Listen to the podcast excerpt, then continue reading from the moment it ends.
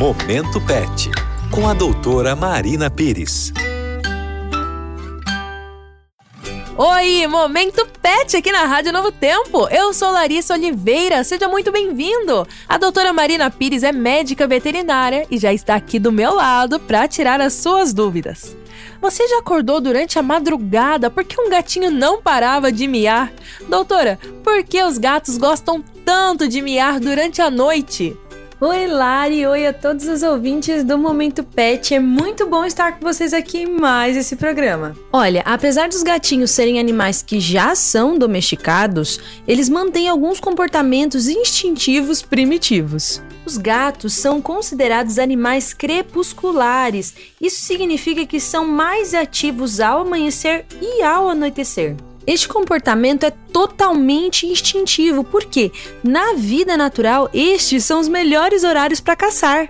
Além de instinto, esse comportamento também se dá por algumas outras razões. Por exemplo, fome, busca por atenção ou até mesmo algum quadro de debilidade na saúde, ou seja, doença.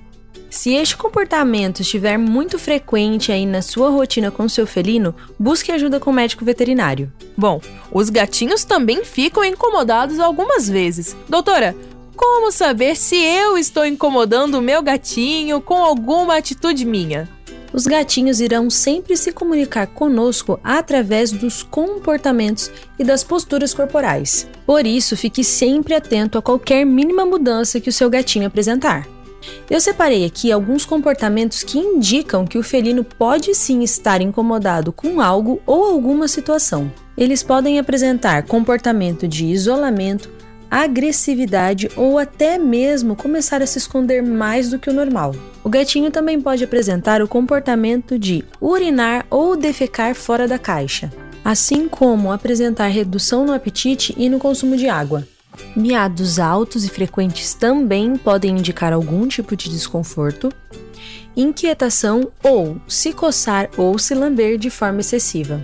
Os gatos e os cães também irão se comunicar conosco através dos comportamentos e das posturas corporais, então busque sempre ficar atento a qualquer mínima mudança que o seu pet apresentar. Para mais dicas como essa, você me encontra lá no Facebook e no Instagram através do arroba 1. Te encontro lá.